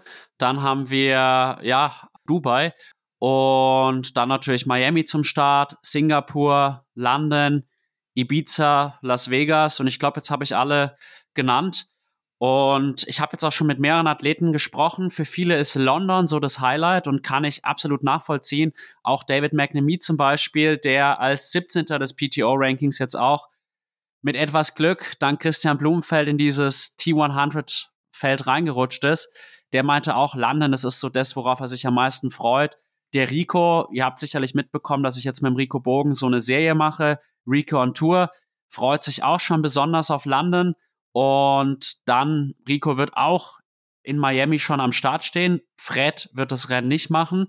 Und ich muss dir ganz ehrlich sagen, wenn ich mich jetzt zwischen den beiden Deutschen festlegen müsste, und ganz unabhängig davon, dass wir jetzt diese Serie mit Rico machen, ich schätze Rico noch einen Tick stärker ein als den Fred, weil Rico ist ein brutal guter Schwimmer. Auf dem Rad ist er vielleicht nicht so stark wie Freddy, aber ich sag mal so, ich gehe jetzt eher davon aus, dass ein Freddy auf den Rico erstmal zufahren muss und dann mitzuhalten. Das traue ich dem Rico auf jeden Fall zu. Und ja, also ich sehe den Rico einfach ein bisschen kompletter an als den Freddy. Wenngleich ich auch sagen muss, Freddy ist ein saustarker Athlet und äh, es kann sein, dass ich mich da auch gewaltig täusche. Und ich bin auch generell sehr gespannt, wie die beiden dann auch im Verhältnis zur internationalen Konkurrenz sind. Für mich schon die zwei Top-Favoriten sind Martin van Riel und Jason West nach den Vorjahresleistungen. Alle anderen, würde ich sagen, sehe ich mindestens mal nur so stark an wie jetzt einen Rico Bogen oder einen Fred Funk. Also einen Magnus Ditlev oder einen Sam Laidlow kann ich mir gut vorstellen, dass Rico und Freddy auch mal schlagen können. Was ist mit Mika Not? Naja, der ist ja nicht in der Serie drin, wie du sicherlich weißt. Und ich finde es sehr, sehr schade. Ist halt dem geschuldet, dass er letztes Jahr wenige äh, Rennen machen konnte. Singapur ist auch ein bisschen in die Hose gegangen. Da hatte er dann Probleme mit äh, seinem Magen beziehungsweise seinem Darm, weil wir sind ja hier von Omnibiotik gesponsert. Da habe ich ja erfahren, das Problem liegt eigentlich im Darm. Und es ist sehr, sehr schade, weil er hat ja 2022 mit dem vierten Platz bei der 70.3 WM gezeigt, was er drauf hat. Und dann auch bei der Challenge Vio Boko hat er den Rico geschlagen. Und ja, es ist in aller Munde gewesen, dieses Finish-Bild mit Mathis Margirier. Und ja, für mich ist er einer der Athleten, der einfach fehlt in dieser Serie. Aber ich bin sehr sicher, dass er eine Wildcard mal bekommen wird. Ist halt die Frage, wie kann er das dann nutzen und wenn er da jetzt beispielsweise einen Podestplatz macht, kriegt er dann noch eine Wildcard, weil das ist ja alles noch so ein bisschen unklar. Wie geht man auch damit um, wenn jetzt ein Athlet immer 19. wird?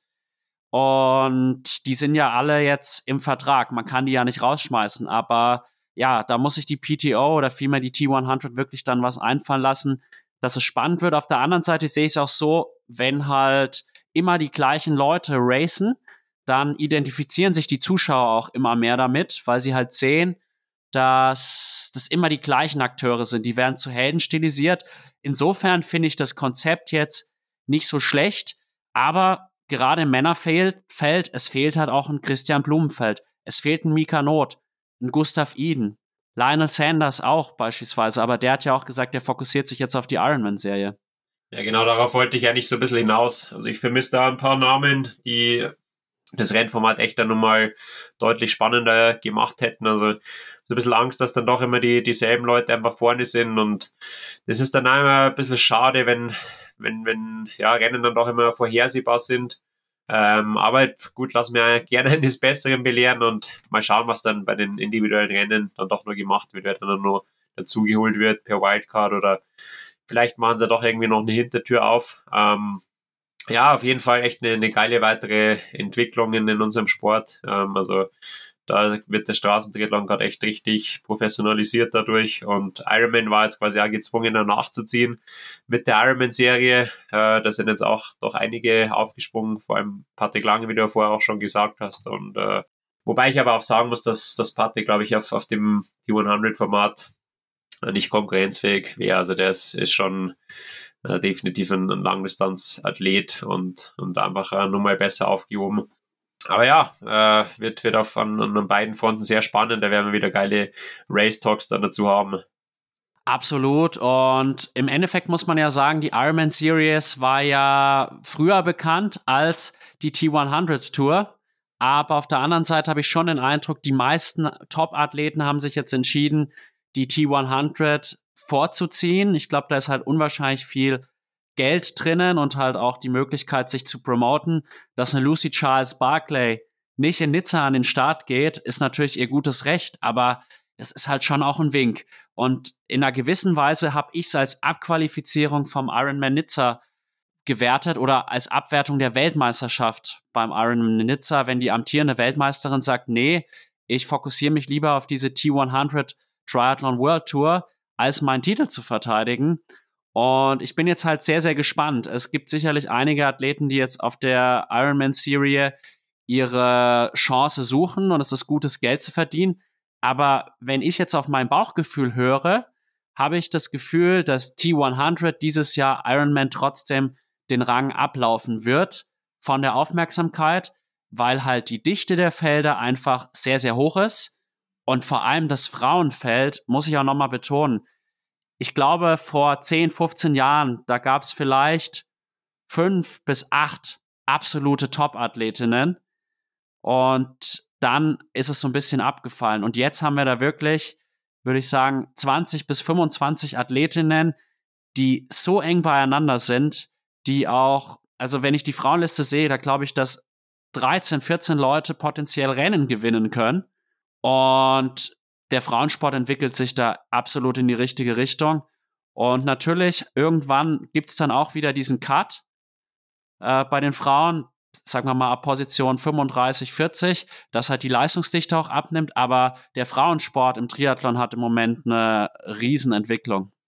Ja, voll. Das ähm, haben wir die, da habe hab ich die, die letzten Jahre sehr, sehr äh, positiv wahrgenommen, dass da die, die Leistungsdichte sich echt richtig, richtig gut entwickelt hat und auch von der Kurzdistanz, dass da so viele nachkommen oder generell im, im Nachwuchsbereich, dass halt auch bei den Frauen mittlerweile ein kompletter Sport geworden ist und äh, ja, ähm, ich glaube, das brauchst du wirklich auch äh, für, für Sportarten, dass halt äh, beide Geschlechter da, da wirklich äh, den Sport auf einem sehr hohen Niveau betreiben, dass es auch in der Öffentlichkeit äh, tatsächlich äh, so wahrgenommen wird, wie es auch verdient hat. Und äh, ja, jetzt mit der, mit der neuen Serie war es jetzt auf jeden Fall nur mal der, der neue Schritt. Und ich ja, glaube auch fast, dass die, die Frauenrennen fast noch spannender werden könnten als die, die Männerrennen. Und äh, das ist ja auch das Schöne an einem T100-Format. Es ist super spannend zum Anschauen. Es ist jetzt nicht wie, wie ein Ironman, ja, dass man ewig davor sitzt und äh, irgendwann kann man dann doch schon eigentlich äh, wahrscheinlich ziemlich gut vorhersagen, wer das Rennen gewinnen wird, sondern das, das ist echt meistens ein Fight bis zur Finishline und das ist echt äh, cool. Und dann auch mit den verschiedenen Locations. Gut, es waren jetzt schon sehr viele warme äh, Locations da wieder dabei, ähm, aber trotzdem mit, mit London, ähm, Miami, wenn es ein bisschen früher ist, ist wahrscheinlich auch noch, noch nicht ganz so heiß hat man dann auch nochmal äh, ja, einfach ein paar, paar andere Rennen, wo dann auch wieder andere Leute dann voll mitmischen können, mit, die mit den Bedingungen vielleicht besser zurechtkommen dabei und äh, auf jeden Fall ein, geiler Mix und ja, ein weiterer, weiterer Schritt von der PTO oder dem, dem Ironman den, den Rang abzulaufen, meine, es ist schon ein Brett, dass die, die Lüse da jetzt in Nizza eben nicht startet für die WM. Äh, das ist dann schon immer, eigentlich ist es dann keine WM mehr, wenn, wenn der amtierende Weltmeister halt nicht am Start ist, weil das ist halt immer the man oder the woman to beat und ja, bin ich mal gespannt, wie es wie es da weitergeht. Klar, also äh, ja. da gibt jetzt auch einen Haufen Geld zu gewinnen bei der Ironman-Serie, aber äh, bei der T100 ist es halt im Vergleich dazu, wie, wie kurz dann die, die Strecke doch ist, im Vergleich zu einer Langdistanz schon nochmal deutlich mehr zu holen. Ich würde sagen, insgesamt ist es sehr, sehr gut, dass es jetzt diese Ironman Series gibt, aber halt auch die T100 Triathlon World Tour, weil einfach mehr Möglichkeiten bestehen.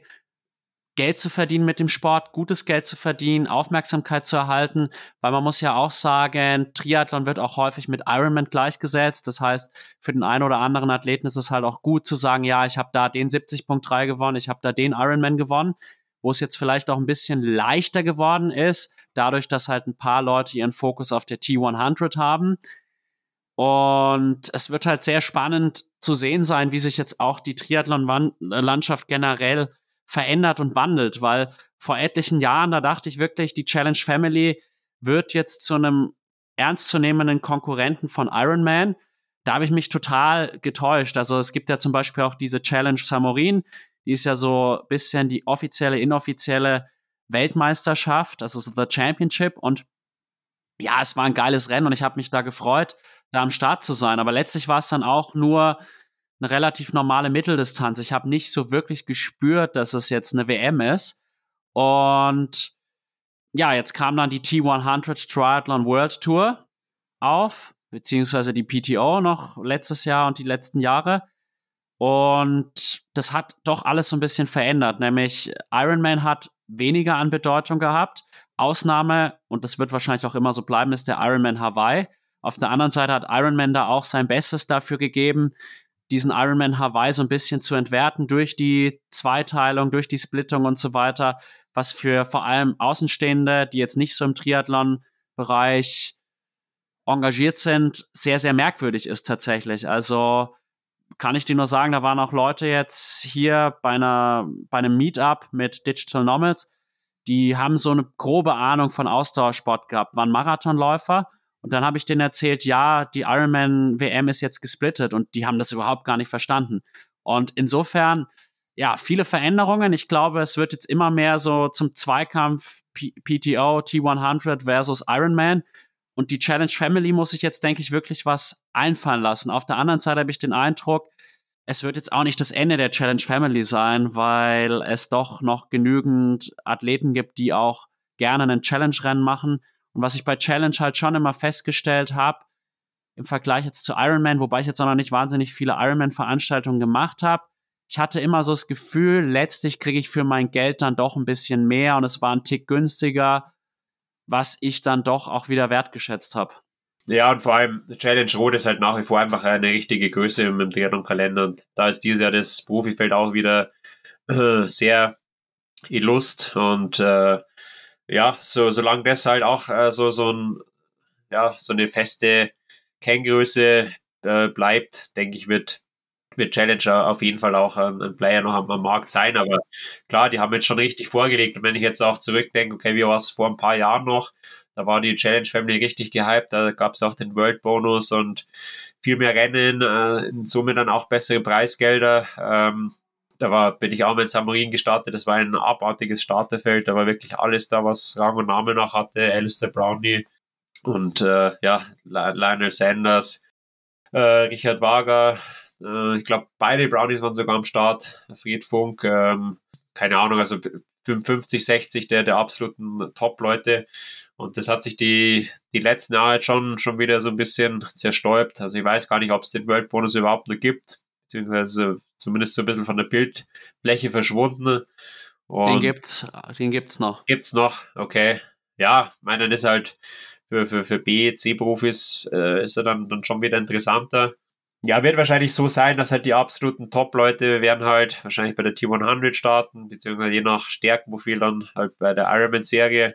Und dann die, die Garde so ein bisschen dahinter wird, wird Challenge, denke ich, schon auch noch treu bleiben. Und die haben ja dann schon äh, ja, da kriegst du dann auch eher mal einen kostenlosen Startplatz oder vielleicht sogar ein bisschen Unterstützung vor Ort, mal ein Hotelzimmer und so. Und das ist für viele, die halt dann echt auch dann, dann scha schauen müssen, wo, äh, ja, wo das Geld bleibt oder wie weit sie mit, mit den finanziellen Möglichkeiten kommen, dann schon nochmal eine, eine Möglichkeit. Also schon ganz gut, dass es jetzt auch nicht nur äh, die, die großen Rennserien gibt, so dass es halt ja für die, die doch sehr, sehr große Masse an Triathlon-Profis, die es jetzt mittlerweile gibt, wenn mal noch ein paar andere Möglichkeiten äh, vorhanden sind.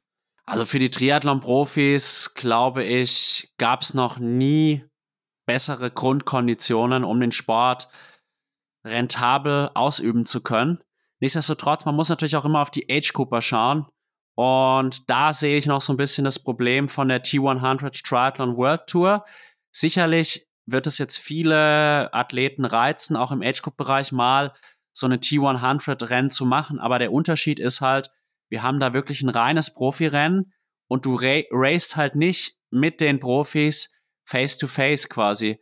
Und ja. ich erinnere mich noch genau, wie ich 2018 war es, glaube ich, ja, auf der Mitteldistanz in der Meer gestartet bin und dann ist Cam Worth, den ich gut kannte, auch die Langdistanz gestartet und dann ist er halt da, als ich dann auf meiner letzten Runde war, an mir vorbeigelaufen und das war schon ziemlich am Ende seines Rennens. Ich war noch relativ frisch und dann war ich gar nicht so viel langsamer als er zu diesem Zeitpunkt. Und es war einfach ein geiles Gefühl. Und da dachte ich mir auch so, ja, es war Cam Worth. Der ist dann auch mal später Fünfter bei der WM gewesen. Und ja, auch, ich erinnere mich noch an Heilbronn, wie dann Andy Dreiz und Sebi Kienle mir entgegengelaufen sind. Und das fehlt mir halt bei der PTO oder den T100 dann doch ein bisschen. Nichtsdestotrotz, ich gebe es zu, ich habe jetzt überlegt, warum fährst du nicht einfach mal nach London, machst das Rennen dort mit und ja, begleitest einen Rico ein bisschen, machst vielleicht einen Podcast, sprichst vielleicht auch mal mit dem David McNamee persönlich, der auch super cool ist, den ich jetzt kennenlernen durfte im Podcast. Wenn ihr es noch nicht getan habt, hört in den Podcast mit ihm rein. Und ja, ist halt die Frage, ob das dann auch von den Age-Groupern so angenommen wird. Das finde ich sehr, sehr spannend, weil schon das macht schon den Triathlon aus, dass halt alle die gleiche Strecke mehr oder weniger zur gleichen Zeit bewältigen. Absolut. Ja, da bin ich auch mal gespannt. Also ich kann mir nicht vorstellen, dass es annähernd dann so ziehen wird wie, wie ein Rennen, wo die wirklich mit, mit den Profis an der Startlinie stehen. Es fängt ja damit schon an, dass, dass man letzten Endes in, in der Wechselzone sich ja gegenseitig schon begegnet. Also es ist wirklich äh, ja, es gibt, glaube ich, keinen anderen Sport, wo, wo halt die Profis so nahbar sind wie, wie im Triathlon und, und, und ja, die Vergleichbarkeit auch so groß äh, irgendwo. Äh, klar, jetzt dadurch, dass die Profifelder auch größer geworden sind und die Windschattendynamik ein bisschen zugenommen hat, hat sich schon noch ein bisschen verändert, aber damals hast du wirklich sagen können, okay, ich habe jetzt genau dieselbe Strecke absolviert, äh, genau die selben Bedingungen irgendwo gehabt und so weit äh, bin ich halt von den Profis weg und das war halt dann schon cool zu sehen, wenn man gesehen hat, hey, eigentlich fehlt da gar nicht mehr so viel oder in der Disziplin bin ich schon ganz gut und da habe ich noch Luft nach oben. Weil letzten Endes bin ich so damals auch halt in den Profisport gekommen, ja, durch diese direkte Vergleichbarkeit. Und das ist jetzt natürlich schon ein bisschen schwieriger geworden. Also, weil halt jetzt vor allem auch die, die T100 ist halt jetzt das Nonplusultra und das sind halt jetzt wirklich reine Profi-Veranstaltungen. Und äh, ja, da jetzt hinzukommen, ist schon echt super schwer. Aber ja, auf der anderen Seite halt äh, jetzt auch ein richtig professioneller Sport, ja, wo wir halt reine Profirennen haben, die dann auch alle live übertragen werden. Und äh, das ist dann schon auch äh, wichtig, ja, dass, dass man global dann auch als wirklich als, als äh, Profisportart wahrgenommen wird. Also für die Profis was, was sicher ein, ein guter Schritt, für die Amateure wahrscheinlich eher, eher nicht so. Äh, aber mal schauen. Ein paar Rennen gibt es ja dann immer noch, wo man sich auch direkt vergleichen kann. Eben auch sowas wie Rot. Das, das ist ja da auch immer so, so ein, ein Merkmal des, des Rennens, dass halt da auch äh, ja, die Profis dann, äh, dann doch viel präsentiert werden. Man hat viel Berührungspunkte und äh, das macht dann so Rennen halt äh, dann, dann wieder aus, die halt jetzt eben nicht in dem T100 oder, oder Ironman-Format drin sind. Wobei bei Ironman hat man auch normal noch die, die Amateurrennen und die Profirennen zusammen. Ja, Rot ist ein Triathlon-Festival. Ich glaube aber schon auch, dass der ein oder andere Profi sich zu wenig darüber bewusst ist, wie wichtig eigentlich die Age Cooper auch sind. Weil würden wir Age Cooper nicht zu den Profis so aufschauen, das so abfeiern, irgendwie denken, boah, das ist so krass, wie kann man äh, 330 Watt auf einer Langdistanz drücken, ja, also da muss ich schon sagen, da glaube ich, es wird manchmal der Einfluss der Age Group auch unterschätzt. Wir bringen halt auch viel Geld in diesen Sport, von dem halt dann auch wieder die Profis selbst profitieren. Absolut. Ja, ich, also die T100 ist definitiv auch nur deswegen lukrativ, weil die halt von privaten äh, Sponsoren oder von privaten Geldgebern ähm, ja, unterstützt oder getragen wird. Und äh, bei allen, allen anderen Veranstaltungen ist es definitiv so, dass der Amateursportler eigentlich den Profi-Athleten bezahlt, hast du vollkommen recht. Aber ja, das sind jetzt schon eben zwei Paar Stiefel. Ähm, aber ja, bin ich mal gespannt, ob da eine Koexistenz funktioniert halbwegs. Ähm, ja, oder wo sich da eben weiter, weiterhin entwickelt. Fakt ist, man hat auf jeden Fall sehr, sehr viele Möglichkeiten jetzt aktuell, wenn man mit dem Sport anfängt. Also wenn ich jetzt nochmal ein Neuprofi wäre, wäre es jetzt schon echt super reizvoll. Ich glaube, ich würde auch alles versuchen, um in die Tier 100 reinzukommen. Das wäre auch genau mein Format. Relativ kurzes Schwimmen, langes und faires Radfahren und nicht ganz so langes Laufen. Da habe ich ja echt schon richtig große Erfolge auf der Distanz gehabt. Unter anderem äh, 2016 ähm, waren äh, Driester 111, also eigentlich ein ähnliches Format, ein, ein Kilometer Schwimmen, 100 Radfahren und 10 Laufen. Also ein bisschen andere äh, Distanzen waren es noch, aber äh, im Endeffekt ging es in dieselbe Richtung. Da war damals auch Max Neumann am Start, äh, der letztes Jahr mhm. ein PTO-Rennen äh, gewonnen hat und äh, da wirklich absolute Kenngrößen im Sport wie Magnus Ditlev und Christian Blumenfeld abgestellt hat. Der war am Start und, und Thomas Steger. Und äh, ja, da so ein, ein, Ding zu gewinnen, das war schon echt geil. Und da konnte ich halt wirklich am Rad auch einen Unterschied machen. Und äh, ja, deswegen äh, an sich bin ich ein riesen Fan von dem Format und glaube auch jetzt mit dem Starterfeld wird das äh, ein richtig spannendes Ding. Also da kann jeder potenziell erstmal äh, da die, die Rennen gewinnen. Kommt natürlich auf den individuellen Verlauf drauf an. Wird immer so sein, wenn Jason West zu nah dran ist dann beim Laufen, dann sind die, die Odds immer auf seiner Seite. Aber bin ich mal gespannt, ob, ob dann die anderen also ja. ein bisschen Koalitionen formen und, und, und da die, die Karten dann äh, ja, äh, miteinander besser ausspielen. Ja, Hand aufs Herz jetzt, Hand aufs Herz. Wer sind deine drei Top-Kandidaten für den Weltmeistertitel der T100 Triathlon World Tour, sowohl bei Männern als auch bei den Frauen? Puh, dann mache ich Männer, du Frauen. Ah, Van Real schätze ich auf jeden Fall schon auch richtig, richtig stark ein. Er ist in allen, allen drei Disziplinen brutal. Ähm, aber dem fehlt dann noch so ein bisschen die, die Erfahrung auf dem Format. Da haben die anderen, die anderen ihm schon ein bisschen was voraus. Ja, aber meine Tops sind eigentlich wirklich äh, Jason West, Magnus Ditlev und dann würde ich schon Martin van Real sagen. Also ein, einer von den dreien wird es relativ sicher machen. Ja, ich habe da noch den Rico ganz dick auf der Rechnung. Also ja, der, klar, der sorry, sorry, sorry, ja. Rico Bogen auch äh, in all drei, drei Disziplinen super ausgeglichen und ja, ich denke, beim, beim Radfahren werden schon noch mal ein paar Unterschiede gemacht. Ich denke, dass da richtig, richtig hart Rad gefahren wird. Und du musst halt sagen, ein Magnus Ditlev, der halt einen FTP-Test äh, über 500 Watt fährt, das ist halt schon echt eine richtige Ansage. Und wenn man halt auch weiß, okay, das Laufen ist jetzt nicht so super lang, dann kann er vielleicht echt beim, beim Radfahren nur mal ein paar Watt mehr treten, ohne dass er da jetzt äh, komplett befürchten muss, hochzugehen beim, beim Laufen. Ähm, das wird das Rennen schon, schon richtig spannend und, und super hart machen. Ähm, aber ja, also diejenigen, die das halt dann auch am besten können, und da sehe ich halt jemanden auch wie, wie in Van Real oder in dem Fall Rico Bogen, auch, auch ganz, ganz vorne, weil die definitiv auch äh, ja, hart Radfahren können oder zumindest so Radfahren, dass, dass sie halt in, in Schlagdistanz sind und dann halt wirklich noch richtig stark hinten drauflaufen können. Also sind wir gespannt. So, jetzt bist du mit den Frauen dran.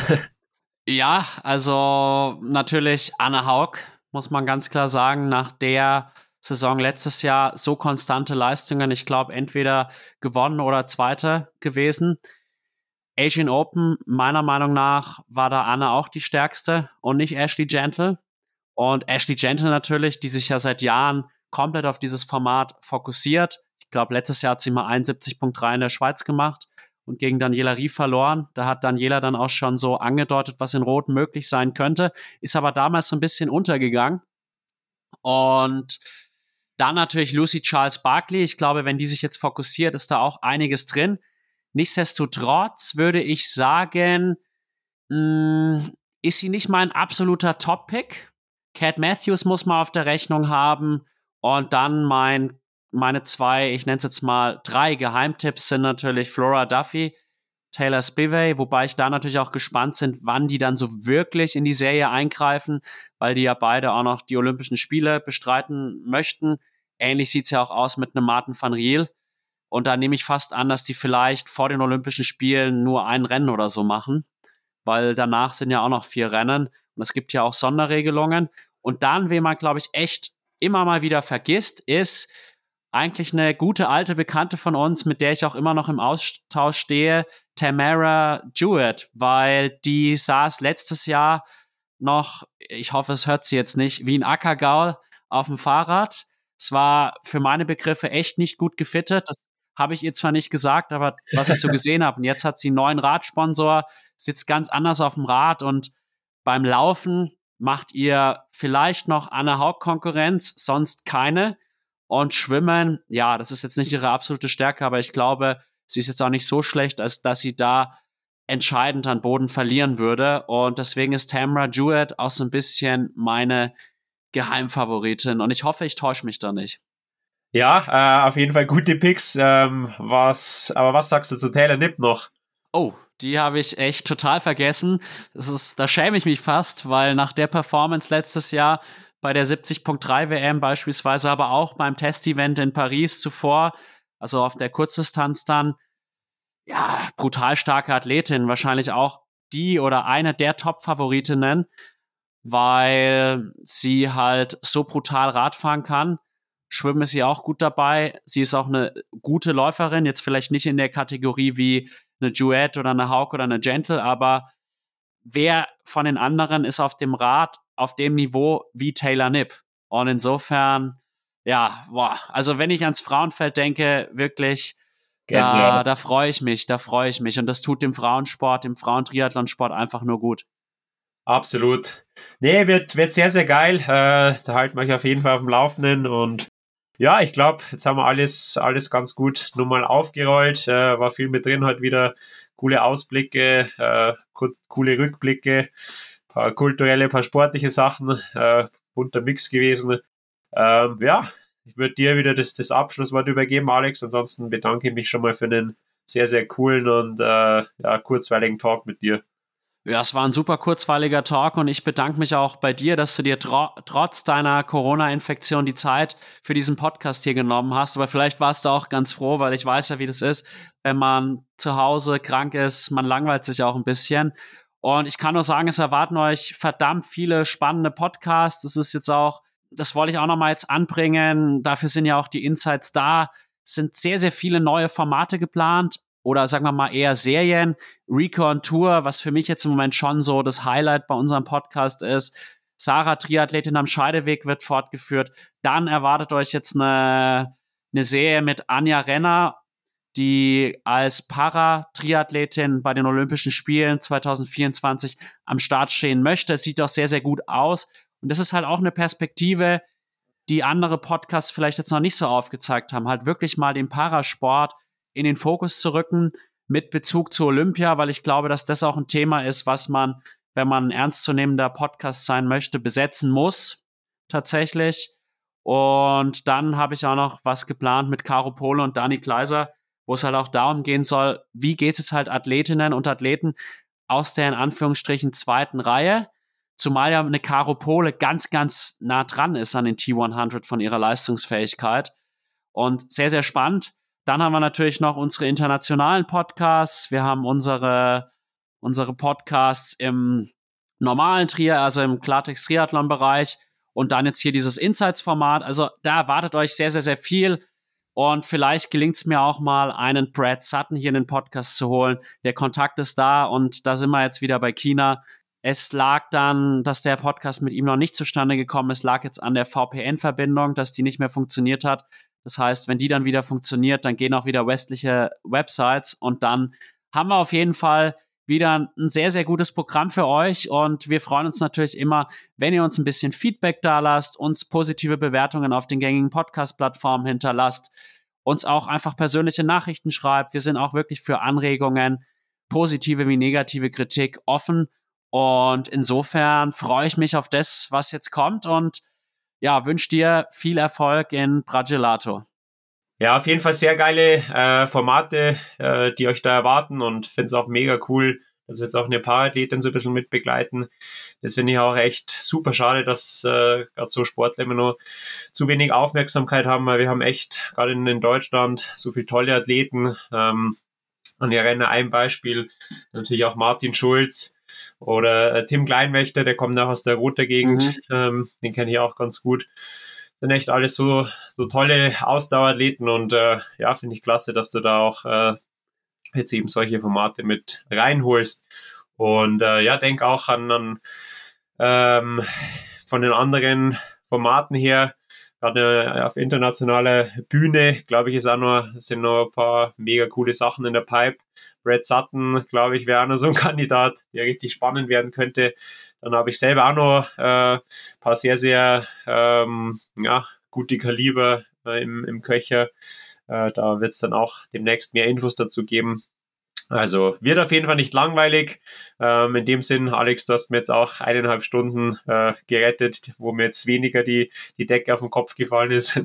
du sehr richtig gesagt. Was würde ich sonst machen? Und Gott sei Dank war ich fit genug für den Podcast. Also in dem Sinne, vielen Dank und äh, bis zum nächsten Mal. Macht es gut. Bis dann. Ciao, ciao.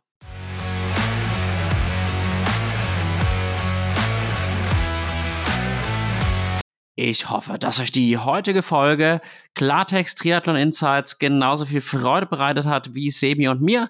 Wenn euch hier unsere Arbeit gefällt, freuen wir uns über positive Bewertungen auf den gängigen Podcast-Plattformen, kleine Kaffeespenden auf Red Circle oder PayPal oder Weiterempfehlungen für eure Freundinnen und Freunde. Und jetzt erwartet euch nochmal eine kleine Werbung. Ich hab's euch ja schon am Anfang der Folge gesagt. Zögert nicht mehr lange und meldet euch am besten für beide Mitteldistanzrennen von Omnipiotik an. Einmal dem Apfelland-Triathlon und einmal dem Graz-Triathlon. Ihr werdet es nicht bereuen. Es sind wirklich zwei unvergessliche Events. Und damit ihr perfekt vorbereitet seid, deckt euch mit den Produkten von Omni Power ein. Sie sind wirklich hochverträglich und damit könnt ihr definitiv nichts falsch machen. Und in dem Sinne wünsche ich euch weiterhin viel Spaß beim Zuhören und bis ganz bald, euer Alex. Ende der Werbung.